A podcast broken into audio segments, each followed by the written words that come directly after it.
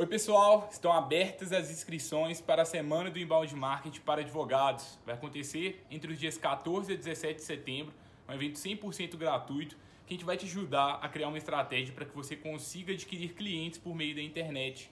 Então, se você quer dar um passo além aí na sua estratégia, eu recomendo fortemente que você participe da Semana do Inbound Marketing conosco. Depois da Semana do Inbound Marketing, nós vamos lançar também a certificação de Inbound Marketing da Freelaw para que você tenha as informações de todos esses conteúdos, é só você se cadastrar na página da Semana do Inbound Marketing que está aqui na descrição deste conteúdo. Até lá!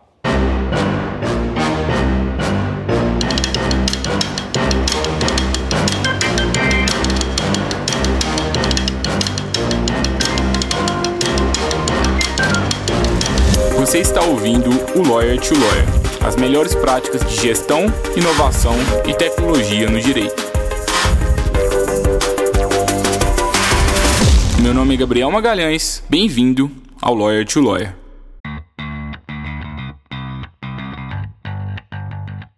Olá, advogado, olá, advogada, seja bem-vindo, seja bem-vinda a mais um Lawyer to Lawyer da Free Law. Meu nome é Gabriel Magalhães e é um prazer estar aqui com vocês no episódio 65 Nesse episódio 65, nós vamos falar sobre um, tema bem interessante assim, para vocês. A gente vai falar sobre como conseguir tempo para produzir conteúdo na advocacia.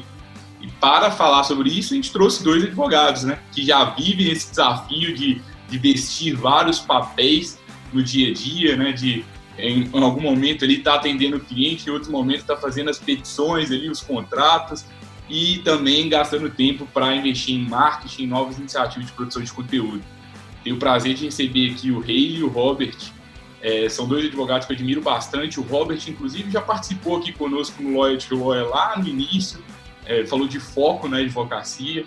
É, e hoje a gente vai falar de um tema assim correlato de novo, né, de produtividade na advocacia.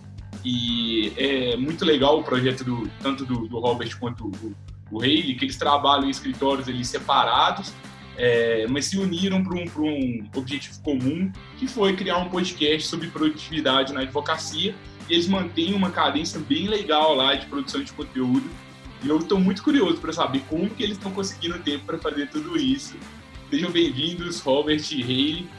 Estou é, bem animado para a conversa de hoje. Se apresente aí para o pessoal conhecer um pouquinho melhor o trabalho de vocês e vamos logo começar esse papo. É, obrigado, Gabriel. É um prazer é nosso estar aqui.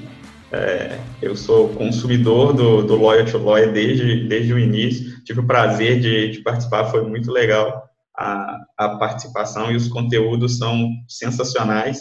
E a gente tenta fazer é, bons conteúdos para mudar a advocacia lá no Advocacia Produtiva também. Bom, eu sou o Robert Oliveira, é, eu sou advogado, sou sócio do Laje Oliveira, escritório que trabalha só com startups e empresas de base tecnológicas. Isso faz a velocidade do nosso escritório ser talvez um pouco mais maior do que de escritórios tradicionais e sem produtividade, sem ser 100% produtivo, é muito difícil acompanhar a velocidade dos nossos clientes, né? E, e eu me juntei ao Rei para cumprir mais do meu propósito de mudar a advocacia e me unir ao propósito do rei de tornar o advogado mais produtivo. Né? Acho que o rei pode até falar um pouquinho mais do advocacia produtiva. Legal, Robert. Aqui quem está falando é o Rele Gomes. Sou extremamente feliz de poder estar tá aqui no podcast, que eu sou muito fã. É, é legal quando você chega no nível de ser convidado de, algo que você é muito fã. Então é, é, é, é muito legal. Realmente estou muito feliz de estar aqui. Acompanho muito o trabalho do Gabriel. Quero dar os parabéns para ele pelo podcast. Eu sou um ouvinte assíduo e estou aqui hoje na função de convidado. Como já disse, meu nome é Rile Gomes, eu atuo na área tradicional, talvez é, seja um pouco diferente. Aí, eu e Robson somos diferentes até nisso, né? Eu atuo na área tradicional da, da advocacia, atuo é, na área trabalhista para empresas de transporte. Então, é um setor bem específico, um setor bem inchado. Além disso, eu tenho um projeto voltado para empreendedorismo jurídico, que é onde eu ajudo aí advogados e advogadas a conquistarem clientes, principalmente advogados no início de carreira. Então, eu tenho aí um projeto voltado, inclusive tenho, tenho um curso online a respeito disso, e vinha ministrando workshops sobre produtividade. Foi aí, então, que eu tive a ideia de é, criar o um podcast, que é o formato que eu gosto muito de ouvir, e convidei, falei, tem que arrumar um maluco para topar essa ideia comigo. E foi aí que eu lembrei do Robert. Falei, opa, eu acho que o Robert topa essa ideia aí. E estamos aí já um bom um tempinho, né, produzindo conteúdo aí para advogados voltado para a produtividade. Desde o início Se eu não me engano, foi no início de fevereiro, foi o primeiro episódio. Isso foi, foi muito legal, Gabriel, porque é, eu, já, eu já estava trabalhando, construindo um podcast junto com outras duas pessoas, é até um, um nicho mais voltado para empreendedorismo, para advocacia, mas com um pouco mais de humor, que é o Dreamcast. Mas quando ele me chamou, foi, foi quase aquele chamado do propósito que a gente já tem, sabe? Porque é, eu e a Lorena, que é minha sócia no Laje Oliveira, a gente tem muito propósito de entregar conteúdo, tanto para o advogado, porque a gente sabe que a advocacia pode ser melhor todo dia, tanto para empreendedor. E quando o rei me chamou, foi a forma assim, que bateu de cara dele falar assim, ah, estou querendo fazer um, na mesma linha, um podcast para falar sobre produtividade, para advocacia. E um ponto engraçado é que eu sempre busquei produtividade no meu dia a dia, sempre tentei muita coisa. E até hoje eu tento. O, o podcast, ele não quer dizer que eu e o Rei somos os totais especialistas, a gente só quer levar um pouco mais de conteúdo para o advogado que às vezes não tem nada nenhum relacionado a isso, né? E lá virou a minha escola meu, meu curso intensivo de produtividade. Então, a gente está numa temporada agora que a gente entrevista pessoas e a gente entrevistou já quatro pessoas incríveis, que cinco, se eu não me engano, e, e eu aprendi muito no, nos episódios. E é engraçado que eu saio de lá e venho aplicar. E às vezes eu aprendo com o Rei também. Eu saio de lá e aplico no meu dia a dia para ver se funciona, para ver se encaixa comigo. Então, virou a minha escola de produtividade. Muito, legal, assim, é, acho que produtividade é o, é o tema da vez, né? Ninguém tem, tem tempo para fazer para fazer nada hoje, né? Assim, a gente tem que, ainda mais advogado, que a rotina, todo mundo sabe, é muito puxada, e a gente fala muito aqui sobre, sobre marketing jurídico, falamos sobre é, ajudar os escritórios a ter uma visão mais estratégica, e eu acho que a essa altura, todo mundo que já escutou aqui alguns, alguns episódios do podcast é, tá todo mundo na mesma página. Todo mundo sabe que isso é importante, e isso no pós-pandemia é importante. Só que muitas pessoas estão freando ali, deixando de, de, de, acelerar a estratégia por conta de falta de tempo, né? E como, como que vocês acham assim que é o começo é, de, de uma boa estratégia assim para a gente conseguir mais tempo para fazer essas novas iniciativas? É, eu sei que a rotina de vocês já é bem puxada e já, já, estou, já estou vendo assim, vários projetos. O, o Robert tem dois podcasts, além da advocacia. É, o Laje Oliveira tem Instagram ativo, tem blog ativo. Como que vocês fazem tudo isso? Assim? O que, que, que, que vocês dariam de dica para um, um advogado que está ali, assim, realmente ele está querendo dar o primeiro passo, só que assim, é tanta coisa já, é tanto incêndio para apagar que não consegue sair dali daquele início. Legal, Gabriel. Isso é, é realmente um desafio. Aí é, a gente já começa esse episódio falando um pouco de produtividade, né? De muito do que a gente fala quase todo episódio. Né?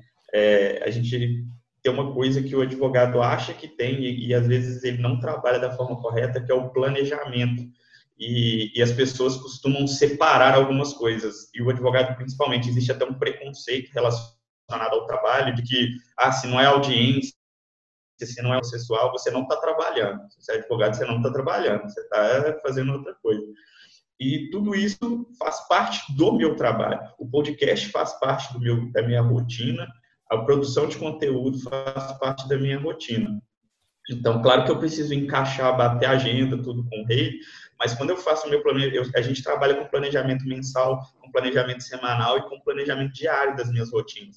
E, e dentro dessas rotinas está lá a, a, produção de conteúdo. Por exemplo, para gravar esse podcast aqui, a gente marcou com antecedência e ele estava dentro dentro da minha rotina. A gente sai daqui, ah, tem alguma coisa marcada, tem uma call marcada, tem isso. Então, a gente, eu incluo dentro da, da o meu planejamento de trabalho, tanto diário quanto semanal, a produção desse conteúdo. Então, eu separo um tempo na agenda, tanto para gravar, quanto no caso da advocacia produtiva, sou eu que faço as edições, quanto separo um tempo ali para fazer as edições. No início, realmente é difícil apesar do tempo para gravar, se você separar o tempo, tudo bem, mas às vezes você gasta um pouquinho de tempo a mais e aí a gente vai ajeitando a forma de planejar isso. Mas, assim, é o essencial e é uma coisa que é essencial também para qualquer pessoa ser produtiva. Sem planejamento, assim, talvez seja o, o antes a gente tem o propósito, depois o planejamento de como chegar, é, alcançar esse propósito fazendo cada atividade. Né? É, eu, é, na minha concepção, eu acho que é muito mais sobre falar não do que falar sim. As pessoas geralmente falam muito sim para tudo e acabam esquecendo de que o não é que leva ao destino que elas querem. E a questão de tempo é prioridade. Pensa no dia, quem está ouvindo a gente aqui, pensa no seu dia, quantas coisas você faz que de certo modo não te levam a lugar nenhum. De certo modo, se você sonha, é, eu, eu gosto de brincar que eu desenho um quadro, eu tenho um destino que é para onde eu quero chegar. E tudo, todas as coisas que eu decido durante o dia, durante o mês, durante a minha vida, eu penso, isso aqui vai me levar até aquele local? Se aquilo me levar, eu dou um sim. Se não me levar, por melhor que seja, eu digo não. E eu dou um exemplo que eu acho que é um exemplo é, que vai ficar bem claro aqui para quem está ouvindo a gente. Tem um amigo meu que comprou um curso de para magistratura. Era um curso relativamente um ticket mais alto, em torno de 5 mil, 6 mil reais. E ele falou, hey, eu vou te dar um acesso, eram dois acessos, vou te dar um acesso para você estudar, para que você consiga, vamos, vamos estudar junto. E eu falei com ele, Rodrigo, é, não é o meu objetivo, não é o meu propósito, eu nunca quis concurso público, eu não quero ser magistrado, eu gosto de advogar, eu gosto de ensinar advogados, esse, isso é o que eu quero. E eu, muito obrigado, agradeço, mas eu não quero porque isso não vai me levar onde, onde eu desejo chegar. Então é uma proposta muito boa, relativamente eu não estou é, gastando é, dinheiro nenhum, poderia ter uma chance de ter um dos melhores cursos aí para poder formar, para poder estudar para magistratura, mas não é onde eu quero chegar. Então é algo que parece muito bom e talvez tem quem está ouvindo fala, nossa, mas eu não perderia essa oportunidade. Mas aí você pensa, você queria de fato ser magistrado? E aí você dedicaria duas, três, quatro horas aí por semana, vamos colocar aí um estudo bem raso, de algo que você poderia estar é, trabalhando para que você atingisse o seu propósito. Se você está ouvindo a gente aqui e tem um propósito de ser advogado, de ser advogada, de querer ter sucesso na advocacia, é, foque no que você quer. Desenhe o seu futuro, veja onde você quer chegar e tome as decisões baseadas naquilo. É, deixe sim para muitas coisas e comece a falar não, porque é o não que vai te levar onde você quer chegar. Muitas vezes não é o sim. Quando você dá um não, é quando você dá um sim, você diz não para muitas coisas. Então, é, pensa, acho que a primeira coisa que você tem que pensar é nisso, onde que ela quer chegar e se de uhum. fato as atitudes dela durante o dia a levam para poder chegar nesse destino tão sonhado da advocacia aí, que ter liberdade financeira, de ter liberdade aí de locomoção, que hoje em dia, então, tá todo mundo, é, quem, tem, quem ainda está na advocacia tradicional, é, que é o meu caso, faço as audiências, reuniões, tudo via é, é, é, virtual, né? Então não preciso nem de poder ir ao fórum mais, então eu mesmo não estou nem ficando muito no escritório, estou indo para fazenda, estou ficando em casa, então estou trabalhando tudo de fora, estou tendo a minha liberdade, é, que eu tão sonhada, já acontecendo de modo real agora, porque eu resolvi ter esse destino, resolvi falar não para várias coisas e hoje eu estou aí começando a colher meus frutos. É, acho interessante esses dois duas, duas primeiras questões que vocês já trouxeram aqui, né? Primeiro que eu concordo muito com essa sua visão, Robert. Acho que é, grande parte dos advogados eles acreditam que apenas as atividades jurídicas é que são o trabalho e é, poxa, eu, a gente nós, como prestador de serviço, a gente está vendendo uma experiência ali para o cliente. E se a gente não cuida dessa experiência, se a gente não entende ali ponto a ponto toda a jornada do, do cliente no escritório e realmente faz alguma coisa diferente para se destacar, a gente vai ser mais vai ser mais do mesmo, por melhor que seja a nossa atividade jurídica. Então, é muito importante a gente ter é, essa essa noção mesmo de, de que para que a gente se destaque agora nesse nesse mundo cada vez mais digital, a gente tem que pensar um pouquinho mais macro sobre isso. E, na verdade, a maior parte das atividades que grande parte dos advogados considera como estratégico são atividades operacionais. São as atividades operacionais da advocacia. E para você crescer o seu escritório, você tem que gastar cada vez mais uma quantidade de tempo com atividades estratégicas e menos tempo com atividades operacionais. Né? Eu acho que talvez um bom benchmark é, para a gente entender assim, se a gente está sendo produtivo ou não é saber, né? Quantos por cento do meu tempo eu estou gastando com atividades operacionais e quanto tempo que eu estou realmente gastando com atividades que vão levar o meu escritório para o próximo nível. E sobre isso que o, que o Reilly traz sobre foco na advocacia, né? Eu tenho uma pergunta para vocês. É, como que vocês é, assim dividem a rotina de vocês? Assim, quantos por cento do tempo, não sei se seria assim, é, mas quantos por cento do tempo vocês gastam com é, atividade jurídica propriamente dita? Quantos por cento com essas atividades de produção de conteúdo? Tem alguma receita de bolo para isso? O que, que vocês dariam assim, de dica prática? Uh, eu particularmente nem penso sobre isso, o Gabriel.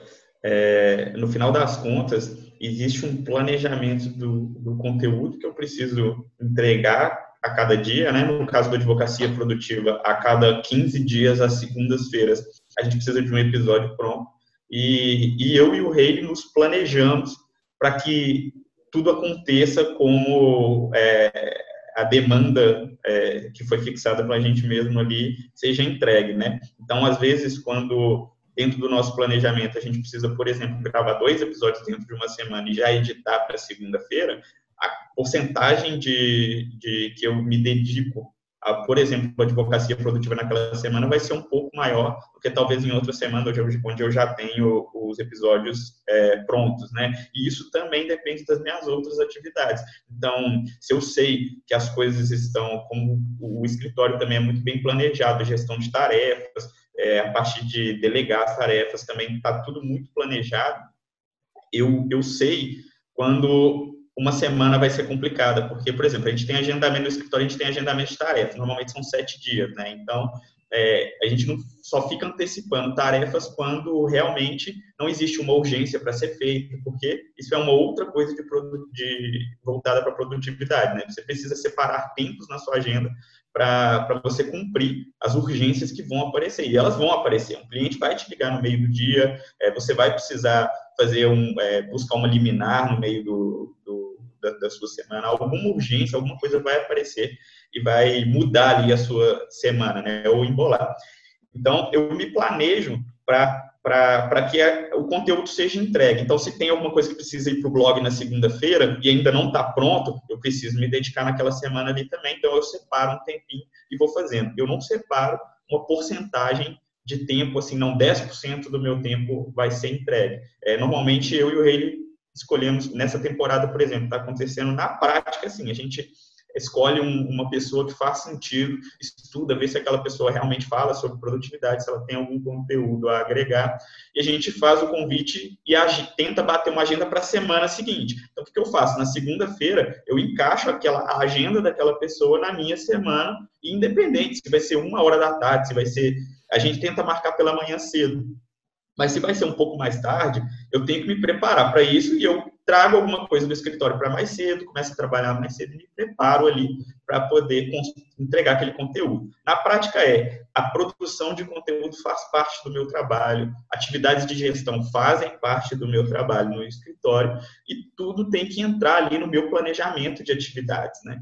Então, independente se eu vou fazer uma call de alinhamento com o meu time ou se eu vou fazer uma gravação de podcast, independente se é 8 horas da manhã ou se é 2 horas da tarde, aquilo entra na minha agenda para que eu possa fazer no horário certo. E aí eu vou fazer outra coisa relacionada ao escritório, por exemplo, alguma coisa é, do operacional, em outro horário durante o dia.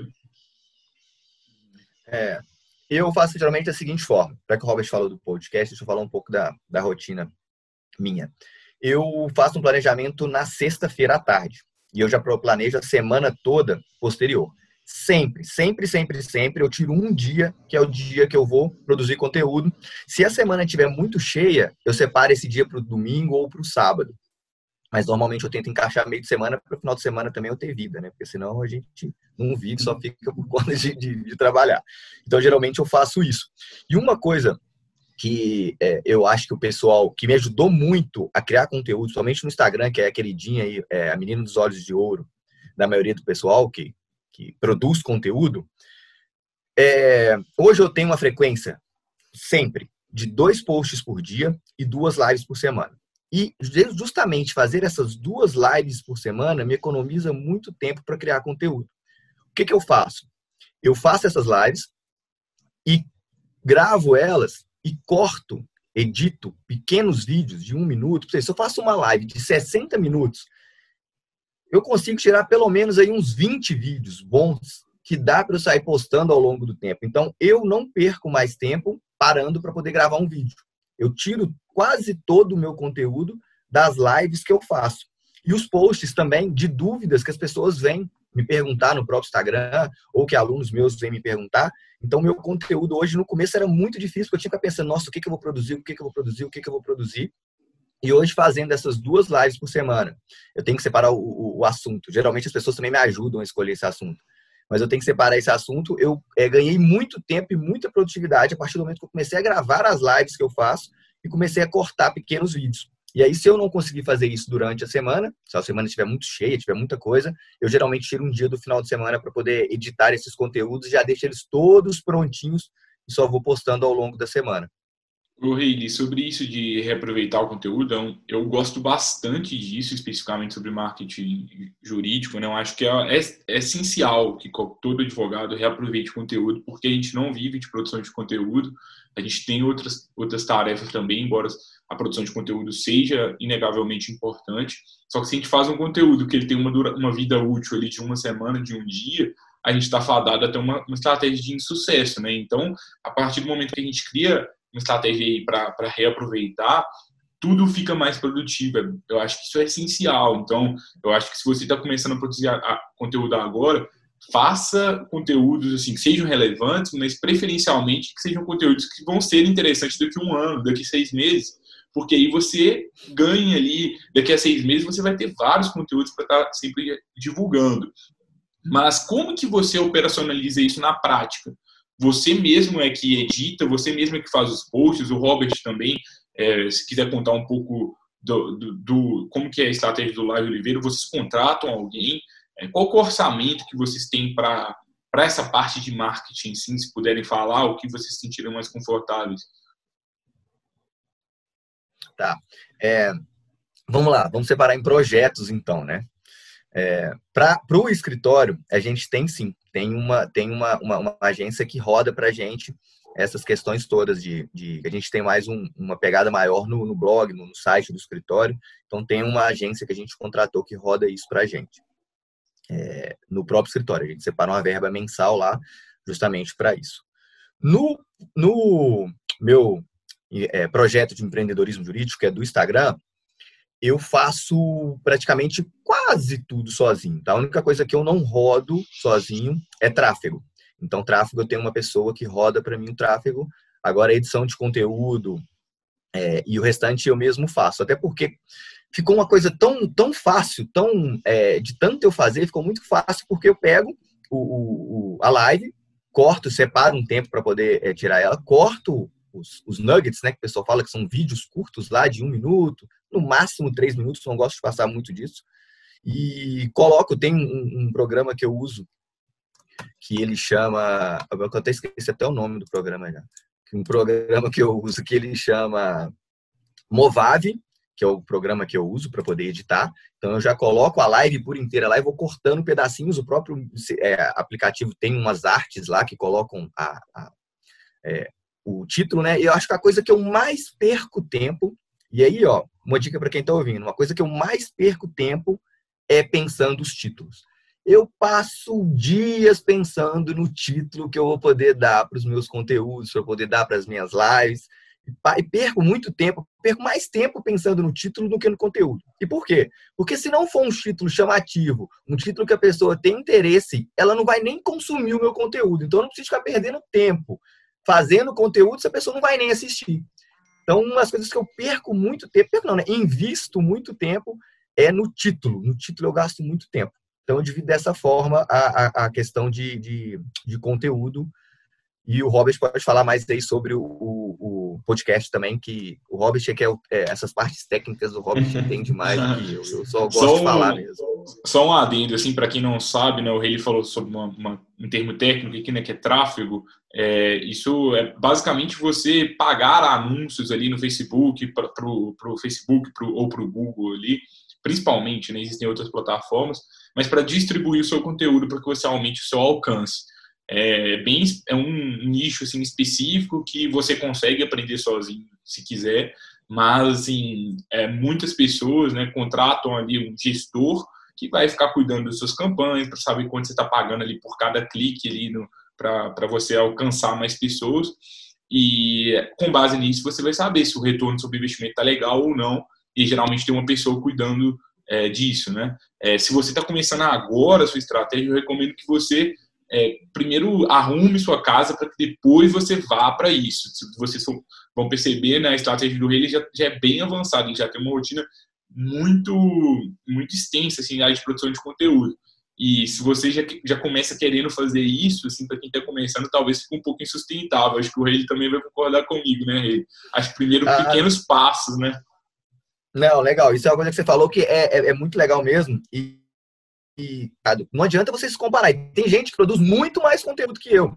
Então não dá para você se comparar. Uma coisa que eu gosto muito é de você se comparar consigo mesmo.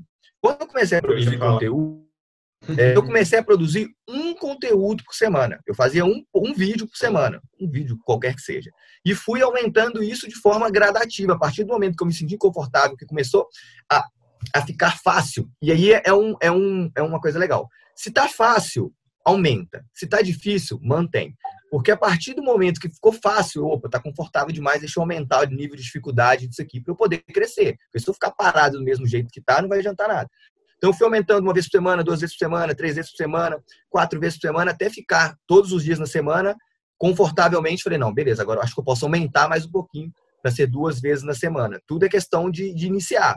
Não se compare comigo, com o Gabriel, com o Robert, com o seu colega de sala, com o seu sócio. Se compare consigo mesmo. É, comece, se você não tem nada, faz um, um conteúdo por semana, vai aumentando de forma gradativa para depois é não desistir. Porque às vezes a pessoa começa com muito, ah, vou produzir todo dia, vou sentar aqui a semana, produz, produz, produz. Passa um mês a pessoa desiste porque não definitivamente não consegue produzir conteúdo. E uma coisa que funciona bem para a pessoa também não é, faltar com o conteúdo é fazer um compromisso público. Vai lá no seu Instagram, vai lá no seu Facebook, vai lá onde quer que você seja, no seu blog, e fala: Ó, eu vou produzir um conteúdo todas as quintas-feiras, tal horário, vai sair um vídeo, ou vai sair um post, ou vou fazer uma live. Porque quando você pensar em desistir, você fala, nossa, eu fiz um compromisso público e se eu desistir, o pessoal vai achar que eu sou enrolado. E advogado já tem essa fama, né? De ser enrolado. Então, a partir do momento que você é, já faz o compromisso, você pensa uma, duas, três vezes antes de desistir. Porque você vai pensar, nossa, se eu fizer isso, meus seguidores vão me abandonar porque eu não tenho compromisso. Nem com eles, imagina comigo mesmo. É, o legal, Gabriel, é que eu acompanhei, eu, a gente sempre foi amigo, eu e e, e, eu acompanhei essa evolução do Rei na produção de conteúdo. E eu me lembro muito bem o Rei de terno lá fazendo os primeiros conteúdos. Você se lembra, né, Rei? Hum, devagarzinho. nem, de, nem de terno eu tô fazendo. Tranquilo. E realmente foi subindo. Depois o Rei foi criando identidade visual para os conteúdos dele, foi evoluindo, e foi evoluindo. Então são dois pontos, cara. É, é começa, começa, faça alguma coisa, por quê? O primeiro, você vai ter vergonha dele daqui a um ano, quando você estiver produzindo conteúdo de qualidade e com uma frequência maior. Então, e se é não tiver vergonha, é muito ruim, né? É, é porque tá errado, porque tem que ter vergonha, tem que ter melhorado. E essa questão que o Rei falou é, é, imprescindível, porque se você assume, começa de uma forma que você ainda não está preparado, então você assume um compromisso de fazer um por semana, sendo que você não vai dedicar tempo suficiente para fazer, é muito pior, porque você manda uma mensagem para você mesmo de que não dá, não é possível, não, não dá para fazer, sendo que você pode fazer, começa com um por mês, depois um a cada 15 dias, depois um por semana, depois dois por semana e isso vai evoluindo à medida que você fique confortável ou encaixe uma forma, se planeje para delegar o que for possível ser delegado. O Rei acabou de falar que o escritório dele tem uma agência que cuida, e, e, até já emendando aqui, contando um pouco como funciona a minha produção de conteúdo, eu não produzo tanto conteúdo quanto o Rei e nem quanto a minha sócia, que é, é, muito mais a cara do escritório do que eu, mais no, no backstage. Mas eu também acabo produzindo conteúdo e para o escritório funciona da seguinte forma: a gente tem uma pessoa no time interno que faz a, a, as artes, que faz a, é, a produção, a, entrega do conteúdo, né? Post, enfim. e os posts do Instagram, mas a gente inclui a produção do conteúdo textual, por exemplo, na rotina do time do escritório. Então, independente se é estagiário, se é advogado, se sou eu, se é a Lorena, existe uma linha ali de, de conteúdos e que muitas vezes um de nós participou daquele conteúdo. Então, por exemplo, algum cliente, e a gente tem muita coisa, toda semana tem alguma surpresa nova para a gente tentar descobrir uma solução no escritório. E, e, aparece, às vezes, numa semana tem alguém com um problema relacionado a marcas. Então, o que, que a gente faz? A gente pega aquela pesquisa que a gente precisou fazer, aquele problema que a gente precisou resolver naquela semana, e aquilo vira uma opção de uma, um, uma sugestão de tema para o conteúdo. E a partir dali, quem tiver interesse em escrever, separa um tempo e escreve. Quando já é alguma coisa que eu participei, normalmente eu, eu faço em conjunto com alguém do time e aquele conteúdo está pronto, e a gente vai gerando esse fluxo de conteúdos aí durante a nossa própria rotina, que só precisam ser postados lá, lá no site, né? Claro que às vezes o escritório é muito cheio e, e fica em cima, né? Mas aí na semana onde você precisa postar, a gente separa um tempo de alguém do time que esteja interessado em escrever e aquela pessoa produz aquele conteúdo e, e o conteúdo vai para o site. No Instagram, tem uma pessoa do time que a gente só faz a sugestão de tema e ela usa um dos posts, por exemplo, o próprio post do, do blog do escritório e cria os posts para o escritório. E a Lorena, no escritório, também separa tempo na agenda dela para alimentar tanto o conteúdo do Instagram do escritório quanto o conteúdo dela.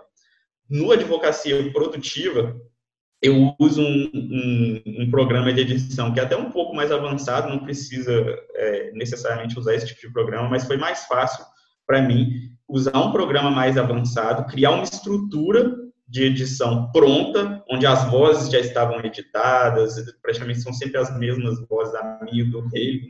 Então, as vozes já tinham lá a edição pronta, os cortes ali de vinheta já estavam praticamente prontos. Eu já deixava tudo ali, eu só jogo o áudio lá que a gente grava pelo Zoom dentro do, do programa, os áudios separados, e escuto aquele episódio ali de novo, tanto para a gente fazer a descrição, quanto para dar o nome, quanto para cortar alguma coisa que efetivamente ficou um espaço vazio, para poder enxugar aquilo ali. Eu não gasto, no caso da advocacia produtiva, eu não gasto mais do que 40 minutos para editar um, um episódio.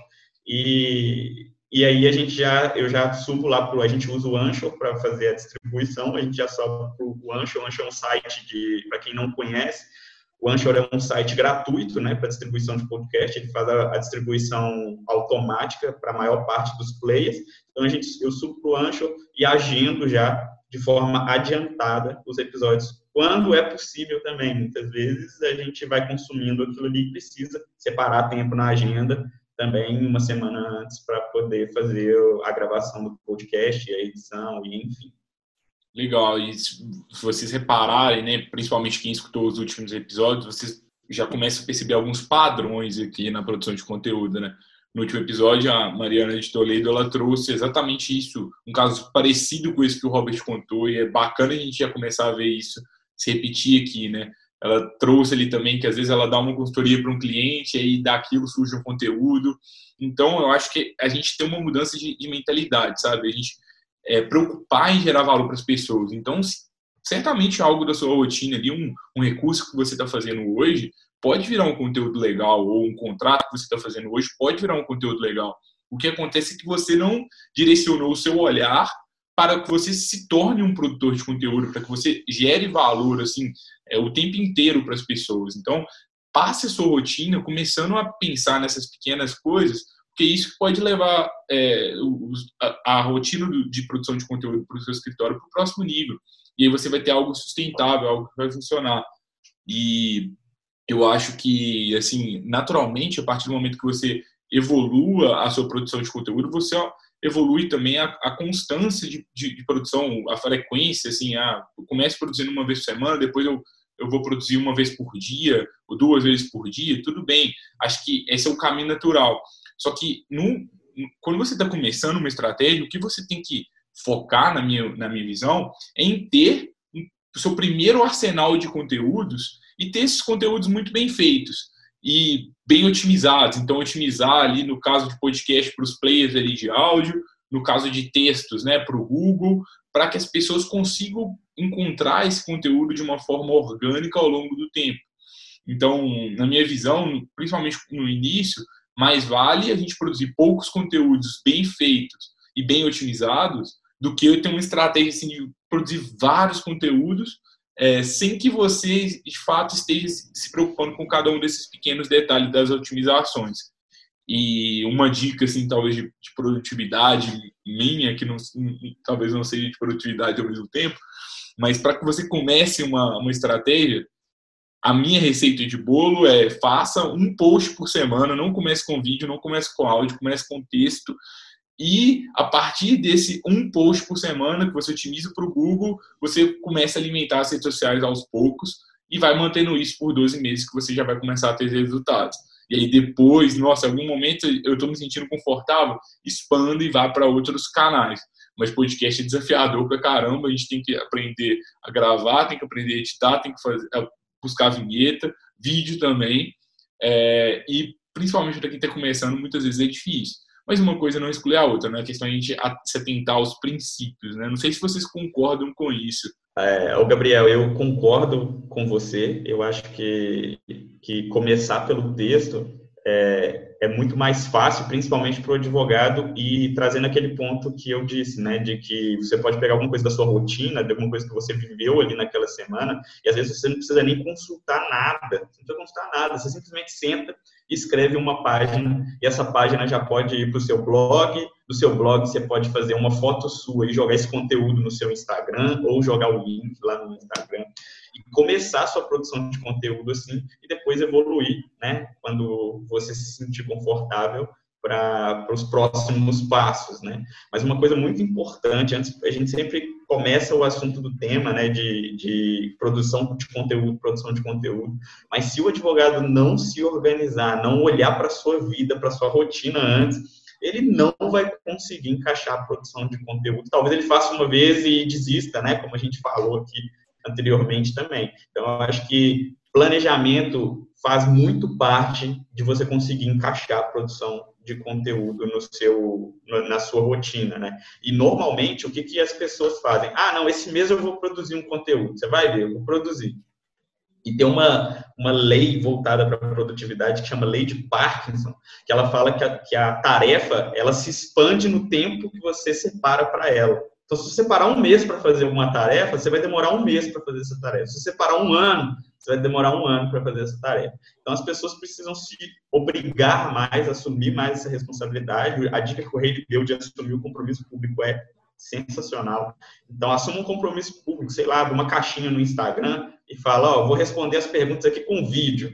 comece a fazer o vídeo com a resposta dessas perguntas. Na primeira vez vai aparecer uma pergunta, sei lá, na segunda aparece mais. E aí você vai incluindo isso na sua rotina, mas se organize, faça um planejamento, olhe para todas as tarefas que você faz no dia a dia e, e organize aquilo de uma forma que você separe, no mínimo, uma hora ali do seu dia, uma vez por semana, para sentar e produzir um conteúdo. Talvez você não consiga produzir todo o conteúdo em uma hora em um dia, talvez você procrastine ali durante a execução e não termine. Mas aí na outra semana você termina esse conteúdo e aí você vai fazendo assim até que você vai conseguir tanto planejar sua rotina, tanto quanto produzir o conteúdo. E hoje é essencial, uma coisa que não, não, não existe para onde você fugir. Se você não produz conteúdo e não é relevante para alguém, não gera é, valor para alguém, além do, do próprio serviço que você vende, provavelmente alguém vai gerar valor para aquela pessoa antes de vender para ela. E a chance dessa pessoa comprar de quem está agregando valor é muito maior do que simplesmente de quem está vendendo, né? Não, legal. É, uma coisa que o Gabriel falou é da questão dos conteúdos, de fazer a consultoria. Eu tenho um bloco de notas no telefone que eu chamo de banco de conteúdo. E tudo que acontece quando alguém me pergunta, seja algum cliente, seja algum colega, seja algo que eu assisti um filme, eu falo, nossa, isso acho que é legal, algo que eu ouvi no rádio, algo que eu ouvi no podcast do Gabriel, acaba que eu falo, opa, isso aqui serve de conteúdo. Eu vou anotando aquele banco de conteúdos ali. Como eu disse, eu não utilizo muito fazer vídeos, mas geralmente eu faço as lives. Eu, quando eu vou sentar na semana anterior para poder decidir o tema das minhas lives, eu muitas das vezes vou lá no banco de conteúdo e vejo, deixa eu ver, isso aqui tá legal, aí você não tô afim de falar, isso aqui eu já aperfeiçoei bem, isso aqui eu já falei. Então serve, ajuda bem, porque você pensar, ah, o que que eu vou fazer um vídeo agora eu acho que é muito mais difícil você já ter pelo menos alguns temas lá é, pré-determinados, a não ser que seja, por exemplo, algo que é da moda. É, moda, assim, algo tipo urgente, no caso de medida provisória que o governo editou, algo que seja assim, um, alguma coisa que aconteceu na mídia, de algum casal famoso que se separou, se você for produzir conteúdo para a área aí de de, de, família, por exemplo, algo que esteja bombando na internet, você pega aquilo e utiliza para poder fazer. Mas geralmente, quase sempre, eu tenho um banco de conteúdos que eu já utilizo no momento que eu separo para fazer o conteúdo. E outra coisa que vocês falaram muito de texto aí, é, eu não sei, tá? Se é bem assim, o texto é mais fácil, pelo menos para mim, eu acho que vídeo é muito mais fácil do que texto. E por que que vídeo para mim é muito mais fácil do que texto? É, falando até de produtividade pensa só, você vai fazer um texto, você vai ter que escrever, você vai ter que fazer um post, você vai ter que colocar uma arte bonita, você vai ter que colocar uma, as cores combinando, as fontes combinando. E eu sou meio desorganizado para isso, não tenho muita paciência para poder fazer isso. Eu, às vezes fica muito feio. O que, que eu faço? Eu pego o celular, aperto um botão e gravo. Eu acho que para mim é muito mais fácil fazer vídeo do que texto. E o que, que é legal a gente tirar disso tudo aqui? É que não tem certo nem tem errado. Você talvez pode ter facilidade de escrever, que não é o meu caso, mas você pode ter facilidade de gravar vídeo não tem muita facilidade de escrever. Então, não existe certo, não existe errado, existe o um modo mais fácil para você. Não é porque eu, eu falei, que o Gabriel falou, que o Robert falou que você tem que fazer. Faça o que você se sentir mais confortável. Tem pessoas que gostam. E eu, eu sou louco para poder fazer isso, mas eu nunca não consigo. É colocar uma foto legal, uma foto bonita, escrever aquele textão grande no Instagram que você passa, parece um artigo que você lê sobre a pessoa, que conta o momento da vida, que ela conta de 10 anos atrás, que ela passou por uma situação e fecha com a conclusão sobre um assunto. Nossa, eu acho isso fantástico. É algo que eu estou precisando trabalhar para poder fazer e eu acho muito difícil, acho que eu perderia muito tempo fazendo isso. E como eu não tenho esse tempo disponível no momento, tem outras prioridades. Até já falei que questão de tempo é questão de prioridade. Eu tenho outras prioridades, eu acho mais fácil fazer esse vídeo do que do que realmente escrever um texto. É, eu acho legal esse, esse ponto que o Reilly traz também, né, sobre produção, né, assim, é, de, de vídeo também. Né? Eu acho que a gente tem que pensar realmente no que vai encaixar na sua rotina, o que você tem mais facilidade. Pela minha experiência, a maior parte dos advogados, como passa grande parte da rotina já escrevendo, é, e vamos combinar, né? Se a gente tem um advogado que peticiona assim, com frequência, ou que trabalha no consultivo ali com um volume legal, ele escreve ali mais de 30 páginas por dia, às vezes, assim, tranquilamente. E se a gente escreve mais de 30 páginas, tem muito conteúdo ali disponível para a gente estar tá produzindo para a internet. E eu acho que assim, um bom primeiro ponto de uma estratégia é a gente focar mais em ser relevante para o Google do que para as redes sociais. É, porque as redes sociais já estão tá muito saturado, já está todo mundo, aliás, desculpa, saturado não é a palavra correta, né? Assim, mas a competição está ma é maior e você produzir um conteúdo no Instagram, você produz em um clique e coloca lá. Mas agora, você otimizar um conteúdo para o Google, você tem que produzir o conteúdo, você tem que saber otimizar esse conteúdo para o Google, que é um pouco difícil no início, mas que, assim, depois que você aprende isso, tem poucas pessoas que também estão querendo otimizar conteúdos para lá. E pelas pesquisas que eu faço, eu vejo que a competição ainda é, para você ranquear bem no Google, para as palavras jurídicas, ela é muito menor comparado com outros mercados, tipo marketing digital, outros mercados que assim, já estão mais maduros para isso. Então, eu vejo uma grande oportunidade para quem quer começar a ranquear os conteúdos pra, para o Google. É, e se você faz isso, né, em paralelo também utiliza as redes sociais, você está tendo o melhor dos, mundo, do, dos mundos nas estratégias. É, e o que eu percebo é que várias pessoas não fazem isso por desconhecimento mesmo, e com um pouco de treinamento a gente consegue fazer os dois. E outra coisa que eu gosto de, de texto é que pelo ato de você escrever, às vezes você estrutura melhor as suas ideias. Porque você tem que parar para colocar aquilo, ver se aquilo, se aquilo ali está tá parando em pé. E se não tá, poxa, eu tenho que estudar um pouco mais. E às vezes o, o próprio texto ele pode estar virando ali um, um, roteiro de um vídeo posterior. Mas ao mesmo tempo, eu, eu estou junto com o rei. Por exemplo, esse podcast, ele vira um texto depois para mim é muito bom eu já conversar sobre um tema aqui com os convidados, depois a gente conseguir transformar isso em um blog post. Isso é produtividade também, porque a gente está reaproveitando esse conteúdo, ao invés de eu ter que fazer um, um conteúdo do zero.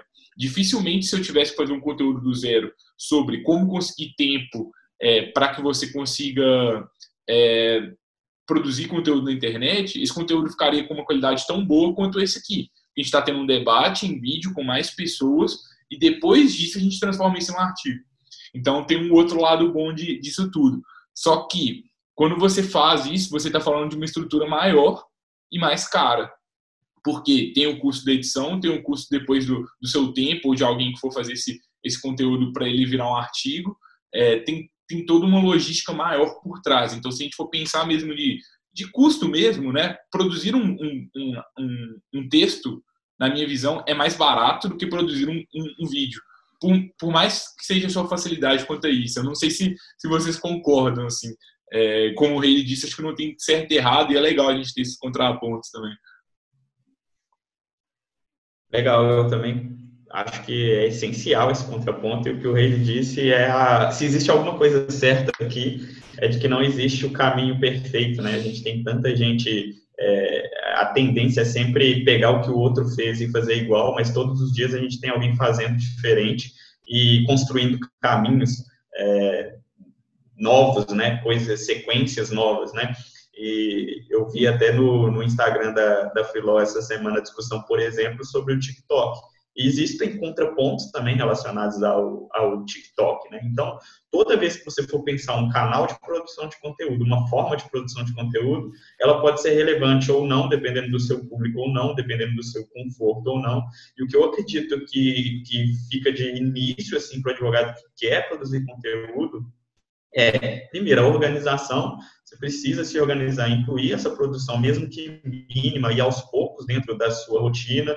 Segundo, escolher o que mais te deixa confortável, né? Então, se é vídeo, se é mais fácil para você, se você tem essa facilidade de fazer o vídeo, pô, liga a câmera, faça um vídeo, comece a produzir conteúdo assim, depois se transforma isso em texto, enfim. Se não, segue sua rotina de escrita, que já está praticamente internalizada, crie um conteúdo que vai ser relevante para o, o, E terceiro, eu acho que pode facilitar até na produtividade, é, fale de alguma coisa que está na sua rotina, que seja fácil, que você não tenha que demandar muito tempo pesquisando e estudando, e seja relevante para alguém. Depois você vai ser relevante para algumas pessoas, depois você vai ser relevante para muitas pessoas, depois vai ser relevante para todo mundo.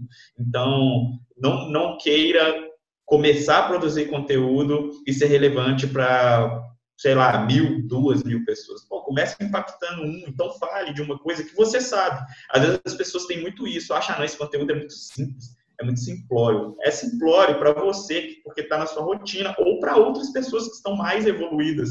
Mas tem muita gente que está ali embaixo querendo esse conteúdo. A pessoa não tem acesso a esse conteúdo, só tem conteúdos complexos onde não ensinam ela a começar. Então comece falando coisas simples mesmo. E aí o seu próprio público, isso que o Rei trouxe é fantástico, porque você começa com um conteúdo às vezes simples e básico, o seu própria audiência que você vai criando vai demandando mais, eu quero mais, eu quero mais, eu quero mais, e aí você vai evoluindo seus conteúdos e entregando cada vez um conteúdo mais denso para sua audiência. Mas nunca esqueça daquele conteúdo simples, porque alguém precisa consumir aquele conteúdo simples. Então, por exemplo, no blog do escritório, a gente tem alguns posts que são bem simples, bem simplórios. E a gente tem outros posts que são até às vezes maiores e que já são mais densos. Então, são os posts que a gente envia direto para os nossos clientes, por exemplo, e posta no, no site, porque ele tem um conteúdo mais específico, que pessoas estão buscando aquele conteúdo mais específico. Mas boa parte das pessoas que consomem o conteúdo do blog estão fazendo a primeira busca, estão conhecendo o assunto.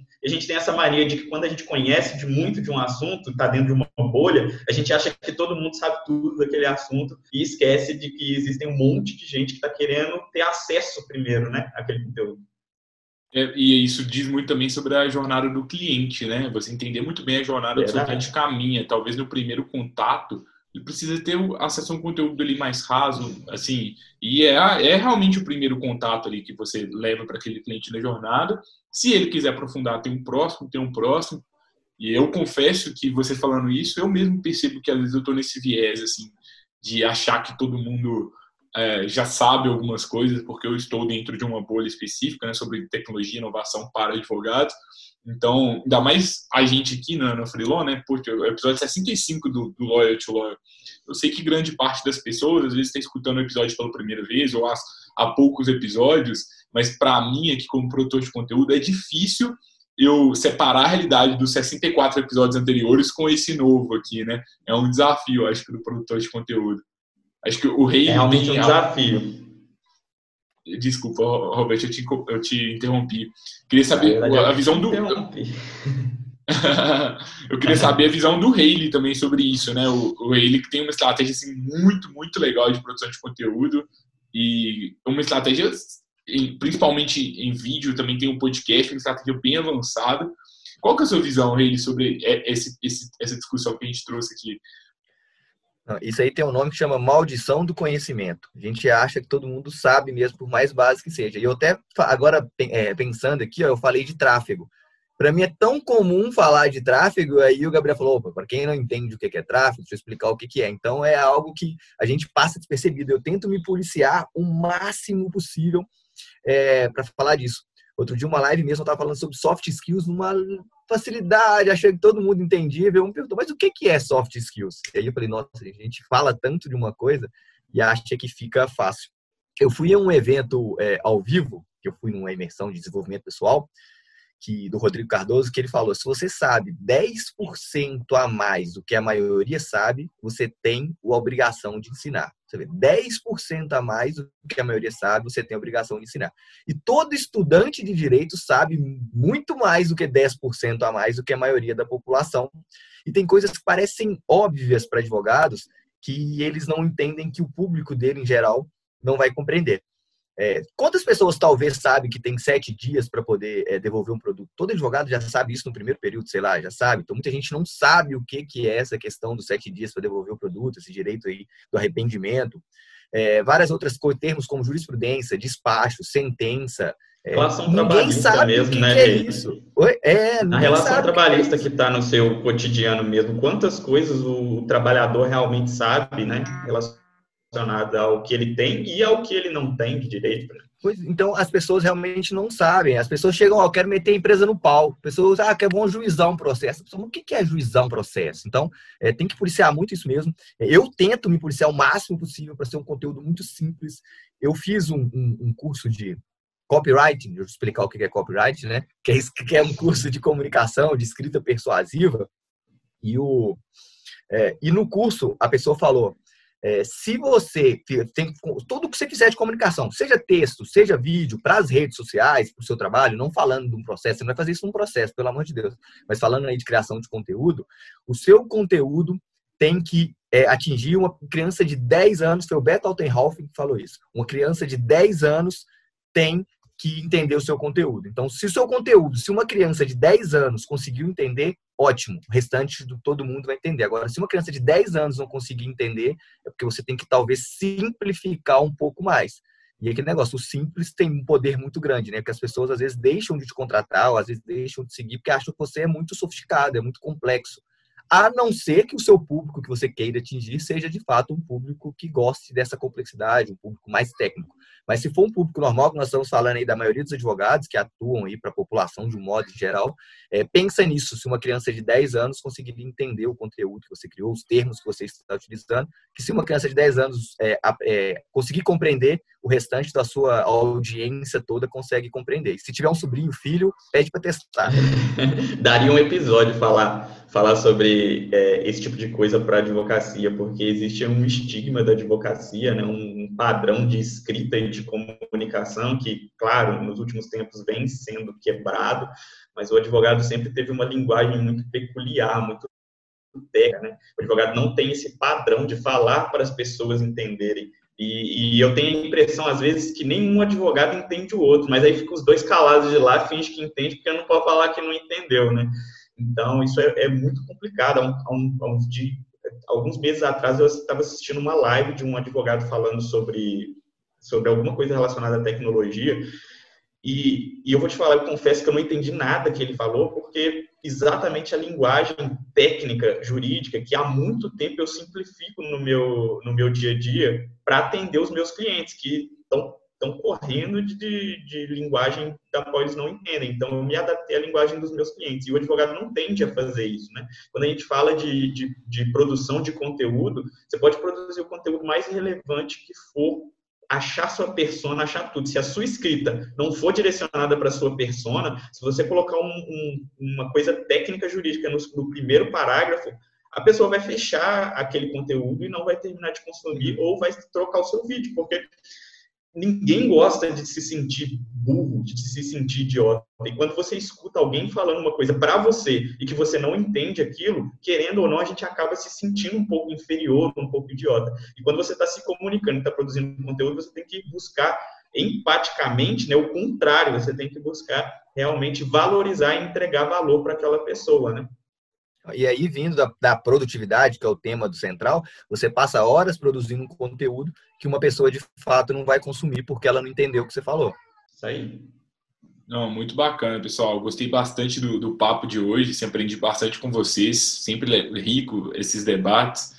É, com três pessoas fica, acho, acho, que fica ainda mais legal, assim. Tô, tô, gostando desses episódios com três pessoas. Depois vocês falam com a gente no, nas redes sociais qual, qual formato que vocês estão preferindo mas acho que a gente trouxe aqui desde dicas mesmo sobre produtividade de uma forma mais fria, né, de planejamento, de, de priorização. Também entramos ali em, em peculiaridades da, das estratégias de, de marketing jurídico que acredito que podem ajudar o escritório de vocês. Espero que vocês tenham gostado. Se você gostou desse, desse conteúdo, deixa um review para a gente. Se você estiver escutando pelo Apple ou pelo outro, algum algum outro player de áudio, ou se estiver assistindo pelo, pelo YouTube. É, esses comentários são bem relevantes para o nosso alcance aqui. E se você quiser continuar essa discussão conosco, vai lá para o Instagram da Freeló, vamos conversar sobre aquilo. Às vezes a gente até faz alguma coisa, marca o, Robert, marca o eles respondem também alguma coisa. A gente vai ser legal também para a gente ter essa interação num formato um pouco diferente. E fora isso, né, eu queria convidar a todos aí que ainda não se inscreveram para a Semana do Inbound Marketing para Advogados. Vai ser um evento 100% gratuito que a gente vai se aprofundar um pouquinho sobre, sobre as estratégias de, de inbound marketing, explicar o que é isso, quais são os benefícios, por que a gente acredita que escritórios de advocacia deveriam estar utilizando essa estratégia. Acho que pode ser relevante assim para você que está querendo aí conseguir mais clientes por meio da internet. E eu queria saber assim, é, Haley, Robert, quais são os recados finais que vocês têm aqui hoje. É, também deixar os, os, contatos de vocês para quem quiser se conectar com vocês. É, quem ainda não está escutando Advocacia Produtiva, para o episódio aqui agora, vai lá, busca pela Advocacia Produtiva, que vocês vão gostar bastante. Eu acompanho os episódios também, são todos bem ricos, assim, é nesse formato também de debate. E tanto o quanto o Robert conduzem muito bem o, o programa. Obrigado, Gabriel. Até pela indicação. Não deixem de escutar os episódios da Advocacia Produtiva, porque tem muito conteúdo relevante lá mesmo. E nessa última temporada, nós trouxemos vários convidados, vão ser dez. Já temos é, quatro episódios lá, e cinco, na verdade, eu me confundi. E são cinco pessoas que fazem na prática, é, que, que exercem, né? É, técnicas de produtividade na prática. Então, cada um lá está falando de uma técnica que usa no dia a dia e como isso impactou a vida deles a, a, desde que eles começaram a utilizar essa técnica. Então, é muito bom para a gente entender né, como, como uma pessoa na prática fez. A gente sempre gosta de produzir o conteúdo e depois trazer alguém para falar sobre aquele conteúdo. É, eu gostaria, antes de deixar algumas palavras finais, de agradecer muito, Gabriel, é, o convite ele falou isso no início, mas eu também sou fã do Lawyer to Lawyer, acompanho desde o início e é um prazer estar aqui mais uma vez num, num podcast que eu consumo o conteúdo e, e admiro tanto. E eu acho que o recado final que eu deixaria para os advogados, que é um recado que a gente sempre deixa no Advocacia Produtiva, é comece, pegue isso que você escutou aqui e tente se não pela, pelo conteúdo, para produzir conteúdo, comece organizando o seu dia. O Rei contou como ele organiza, eu contei como eu organizo.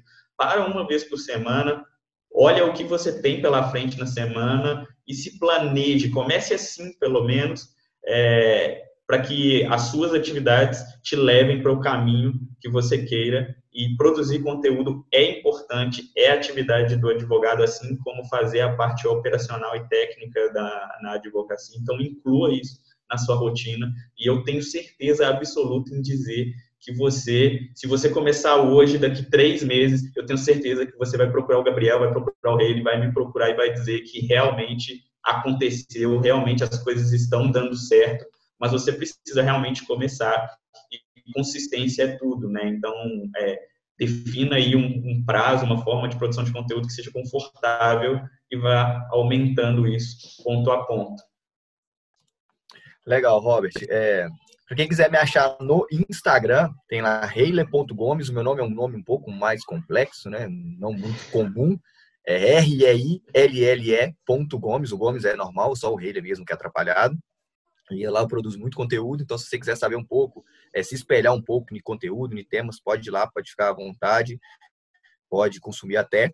E o que o Robert falou e que o Gabriel falou muito, é, não adianta se você ouviu isso tudo aqui, entrar em um ouvido e sair pelo outro. Você tem que aplicar. Nem que seja uma dica que pegou, que se você pegar um insight, se você pegar uma dica, uma sacada que a gente ensinou aqui, ótimo, você já está aprendendo e aplicando algo. Não adianta nada você, é, de fato, escutar os podcasts do Gabriel, consumir meu conteúdo, consumir o conteúdo do Robert, que é voltado para startups, se você não aplicar nada. Então, aplica, aplica, aplica e pense quando você for é, iniciar sua advocacia ou iniciar sua produção de conteúdo, onde é que você quer chegar.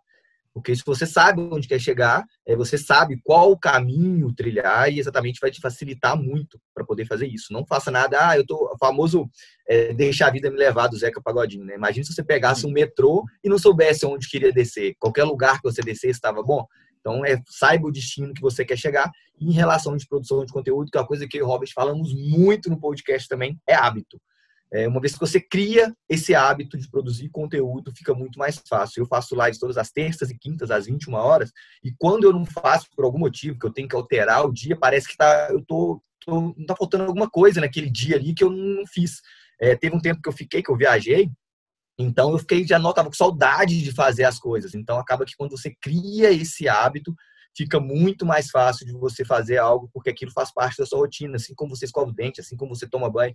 Normalmente você escova dente, almoça, toma banho nos mesmos horários. Se você começar a produzir conteúdo nos mesmos horários ou marcar algum compromisso nesse mesmo horário, vai ficar muito mais, muito, muito mais fácil. Inclusive tem um episódio só de hábitos que a gente fala lá, se você quiser conferir depois no Advocacia Produtiva. Tá aí nas plataformas de podcast, Spotify, Apple Podcast, Google Podcast, pode ir lá conferir também tira um print desse episódio que você está escutando, posta nas redes sociais, marca a gente lá, o Gabriel, o eu e o Robert, que a gente vai ficar muito feliz de saber que você está aplicando esse conteúdo e está consumindo esse conteúdo fantástico que o Gabriel vem trazendo aí para todo mundo.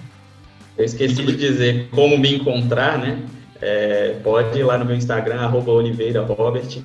Eu não produzo tanto conteúdo diretamente no Instagram, mas pode me chamar lá no direct. Quem sabe com a demanda e eu começo a levar meus conteúdos para dentro do Instagram.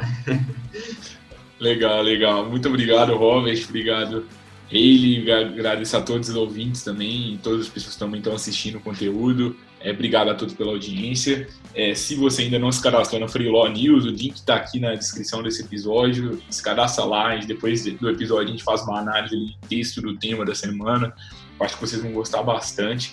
É, e assim, na próxima quarta-feira, não sei como que a gente vai fazer, porque cada dia fica difícil a gente trazer um novo episódio de qualidade, a gente se esforça a cada semana, né, para não superar os convidados, porque não é uma competição, mas assim, manter o nível de qualidade, a gente vai se esforçar bastante. E eu espero contar com você na próxima quarta, porque você vai gostar, você não vai se arrepender, viu? Até lá!